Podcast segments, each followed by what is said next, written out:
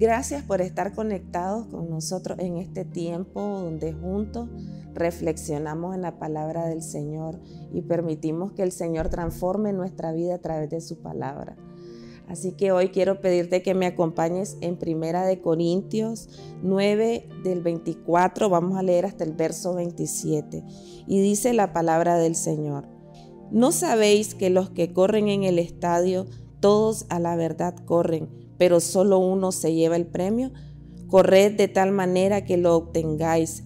Todo aquel que lucha, de todo se abstiene. Ellos a la verdad para recibir una corona corruptible, pero nosotros una incorruptible.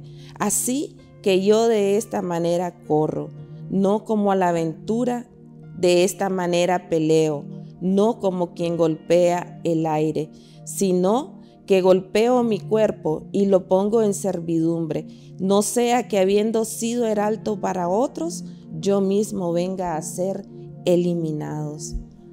En una carrera todos desean ganar, pero aquí el apóstol Pablo está sugiriendo no que solamente uno va a obtener el premio, sino de que todos debemos de correr esta carrera en la vida como que vamos a ganar, como que vamos a obtener el premio. Y dice que los atletas de todos se abstienen cuando están en una carrera, en ese tiempo de preparación donde hay cosas que ellos deben de de dejar, por ejemplo, los alimentos, cosas que deben de no hacer para prepararse mientras están en esa carrera, para ser más efectivos en la carrera. Habla también de los boxeadores, que no sea como estar tirando golpes al aire, sino que los golpes sean efectivos.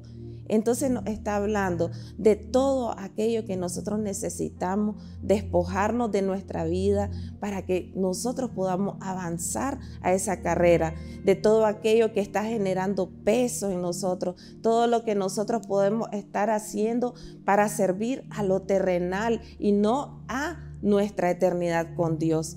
Entonces, ellos, dice, ellos luchan porque quieren obtener un premio, pero que ese premio se envanece. Nuestro premio es un premio eterno y en eso debe estar nuestro enfoque y nuestra mirada. Por eso el apóstol decía, yo golpeo mi cuerpo, lo pongo bajo servidumbre. Es todo aquello que nosotros necesitamos dominar es todo aquello que nosotros necesitamos poner bajo control en nuestra vida.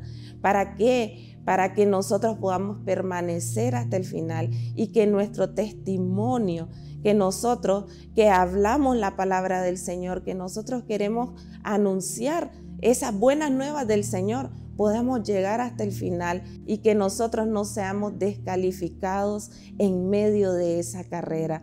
Así que pongamos nuestro enfoque en el Señor el asedio es presente y es real en nuestra vida, pero todo eso debe de estar bajo el control, bajo los pies del Señor para que nosotros podamos permanecer. Que Dios te bendiga.